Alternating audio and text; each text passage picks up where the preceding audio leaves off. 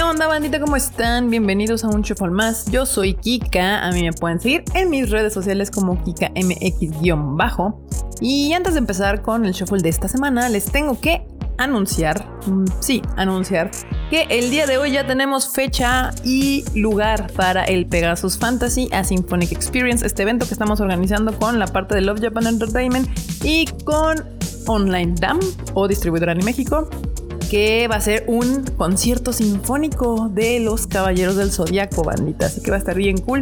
No se les olvide que va a ser el próximo 3 de septiembre en la Arena Ciudad de México. Única fecha, anótenlo bien y sigan las redes de Love Japan Entertainment porque ahí les vamos a decir cuánto van a costar los boletos, qué tipo de boletaje va a haber y cuándo va a iniciar la venta. Así que muchísimas gracias y los esperamos porque va a estar bien, bien cool. Y bueno, hablando este fin de semana que pueden ver en cines, porque ahora no he podido ver nada en televisión porque hemos andado en Shiga. Entonces, pues les traigo tres cosas que salen este fin de semana. Primero, Licorice Pizza, que es una película que está nominada a Mejor Película en esta ocasión en los Oscars. El Contador de Cartas, película que nos trae Cine Caníbal. Y por último, Digimon Adventure de Last Evolution Kizuna, que ya saben, pues es de Toy Animation. Eh... y pues vamos a platicar un poquito de estas películas para ver si les antoja alguna y se les da ganas de ir al cine este fin de semana. Vamos a empezar con Licorice Pizza, que es la película que, digamos, más me gustó de las dos que pude ver, aparte de Digimon, eh, este, esta semana. Y pues miren, Licorice Pizza es una película de Paul Thomas Anderson. algunos de ustedes les sonará, a muchos de ustedes no han de tener ni idea quién es este director, pero es un director que tiene nueve películas en su haber y la mayoría de sus películas son bastante, mm, yo diría, deprimentes. Pero vamos a empezar hablando de aquí. Esta, esta película está protagonizada por Alana Haim, que este es su debut en cine porque ella es cantante originalmente de una banda que se llama Haim. Sí, en efecto, es de su apellido porque la banda está compuesta por las tres hermanas. Las tres hermanas de Alana, y el otro protagonista es Cooper Hoffman, que es el hijo de Philip Seymour Hoffman, este actor que había salido también en varias películas de Paul Thomas Anderson, que lamentablemente falleció en el 2014. Eh, es una de las películas nominadas a Mejor Película y nos cuenta la historia de, de, Gary Valentine, un chico de 15 años que se enamora de Alana Kane, 10 años mayor que él.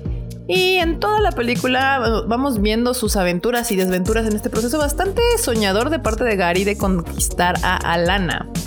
Y por otro lado, esta lucha que tiene Alana eh, preguntándose constantemente, pues, ¿qué ha hecho de su vida? Ya tiene 25 años y ¿qué hace? Eh, pues saliendo o rodeándose de puros niños de 15 años, ¿no?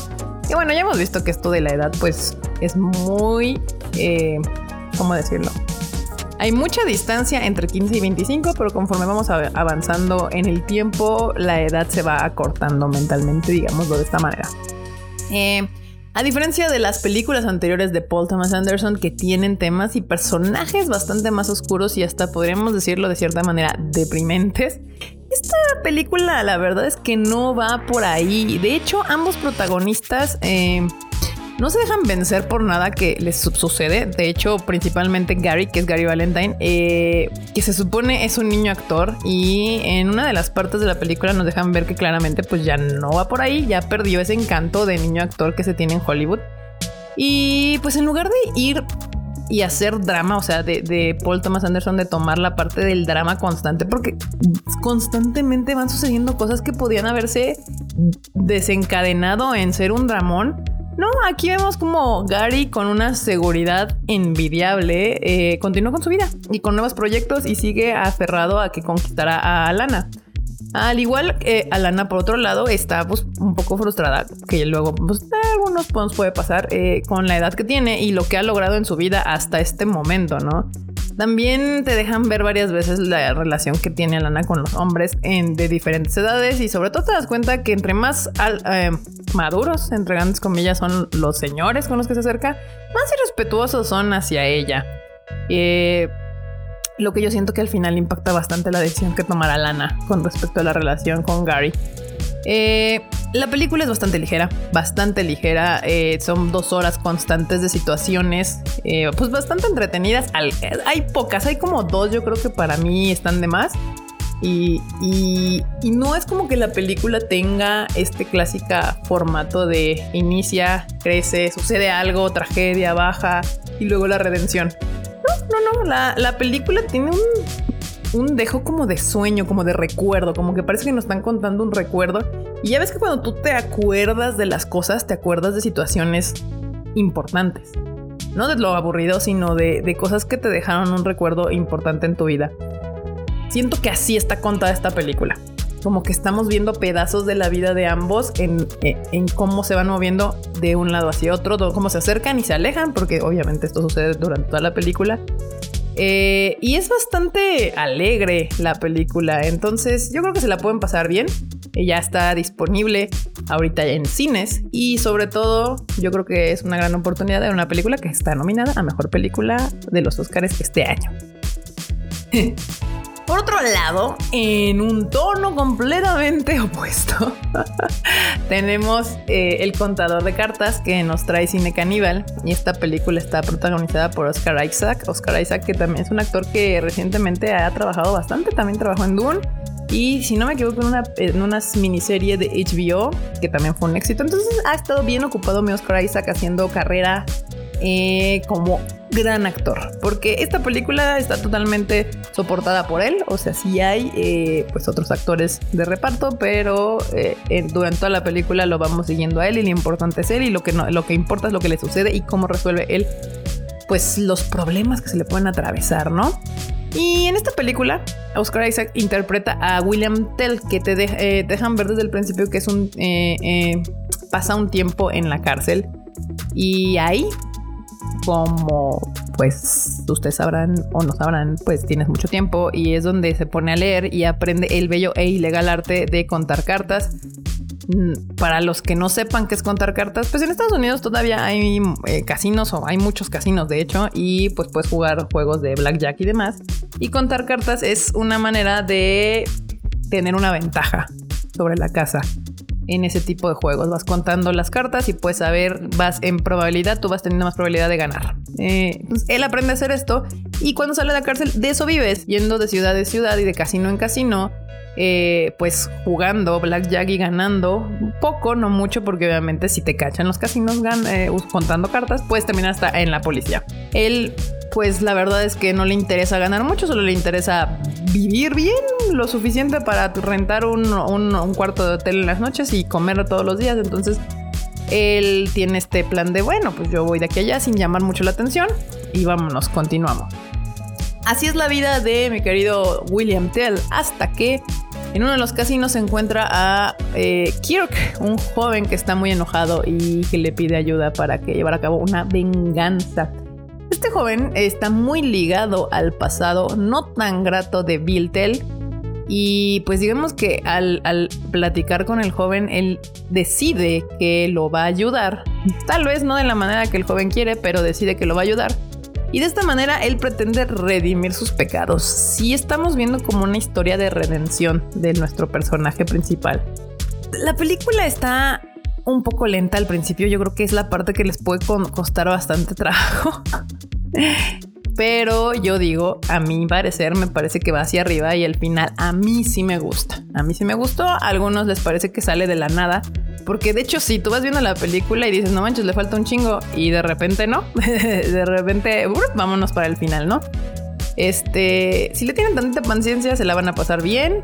Eh, dejen que les cuenten la historia. Obviamente, al principio pues, se explican un poco quién es William Tell y qué son los contadores de cartas, cómo funciona el mundo de, de Las Vegas y los juegos y los casinos y demás, pero va entrelazada con una historia bastante interesante de militares y de tortura y de redención. Entonces, denle chance, denle chance, está bastante entretenido y como termina a mí sí me gusta.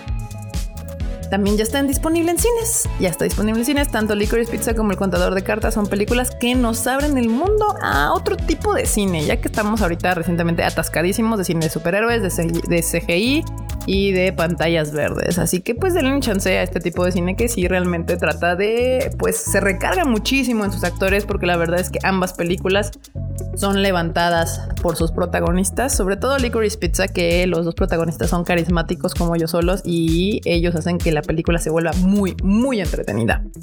Acá Oscar Isaac, Oscar Isaac lo hace muy bien, pero pues es que la película también trae un ritmo mucho más lento. Licorice Pizza, mientras flota Licorice Pizza entre una situación y la otra, en la de el contador de cartas, sí es, es al revés, pues tienes que sentir el pesar, vas sintiendo el pesar que, que vive en nuestro protagonista.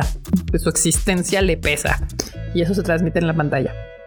Así que, pues ya saben, están en cines. Y también este fin de semana se estrenó, Digimon Adventure The Last Evolution Kizuna y pues cualquiera que creció en los noventas pues recuerda Digimon y esta película nos va a hacer chillar a todos, así que no se la pierdan, ya está en cines, también van a tener una tarjetita, un boletito, bueno, quién sabe si ya, porque se estrenó desde el jueves. Pero si no, vayan a verla, se la van a pasar muy bien, van a chillar un buen rato y yo soy fan, fan de Digimon, me encanta y sobre todo de Patamon lo amo. Y bueno, no se lo pierdan, no se lo pierdan. Y ya para la próxima semana, para los que sí son hartos fans de este cine espectacular y de superhéroes y demás, pues ya llega Batman, por fin, con Robert Pattinson, a ver qué tal le salió su Batman. Y ya podremos saber, saber si, si los haters de Robert Pattinson tenían razón o no. Eh, Batman se estrena la próxima semana, ya también está lista la preventa. Si quieren ir comprando su boleto, ya está en preventa. Y también ya está la preventa para todas las armies de Permission to Dance de BTS. Es un concierto que se va a proyectar en semi en vivo. Y pues si quieren sus boletos, ya están disponibles. y ahora sí les fallo con, con, streaming, pero es que casi no he visto streaming. Ahorita yo eh, sí les voy a recomendar algo. Y es de anime. Vean Ranking of Kings. Vean Ranking of Kings. Esa serie es la mejor serie del otoño-invierno sí, del otoño y el invierno. Porque empezó en otoño y todavía sigue ahorita. Es, la mejor serie. Ni siquiera Demon Slayer, ni siquiera Attack on Titan. Es una maldita joya. Así que denle un chance para ver eh, Ranking of Kings o Sama King, así se llama en japonés. Denle una oportunidad. Está en Crunchyroll, ya saben, ahí lo pueden encontrar. Y ahora ahí está, ahí mi recomendación de, de, si no quieren salir de su casa, se pueden aventar todo eh, Ranking of Kings y se la van a pasar muy bien. Pues eso es todo por este Shuffle Bandita. Recuerden que ya está anunciado Pegasus Fantasy Symphonic Experience y también crecieron en los 80s y en los 90s. Seguramente son fans como yo de los Caballeros del Zodiaco. Y este, en este proyecto hemos trabajado bastantes años para que quede bien chingón. Se va a presentar el 3 de septiembre en la Arena Ciudad de México. Próximamente anunciamos los boletos a la venta. Estén pendientes de Love Japan Entertainment, que ahí vamos a decir en qué fecha pueden ir a conseguir sus boletos. Y también para cerrar, no se les olvide que también tenemos otros podcasts de videojuegos y de anime, que son el Rage Quit y Anime al Divan. Suscríbanse, denle click en ahí, en follow, en seguir, en suscribir. Si no importa qué plataforma escuchen, estamos en Spotify, en Amazon, en Google, en Apple Podcasts, así que ustedes no importa, igual ahí estamos. Y también suscríbase aquí en el Shuffle. Y los miércoles estamos en vivo por Tadaima Live en el YouTube, Twitch o Facebook del Tadaima. Muchísimas gracias por escuchar este Shuffle. Yo soy Kika, me pueden seguir en mis redes sociales como KikaMX-bajo y nos estamos escuchando la siguiente semana. Bye,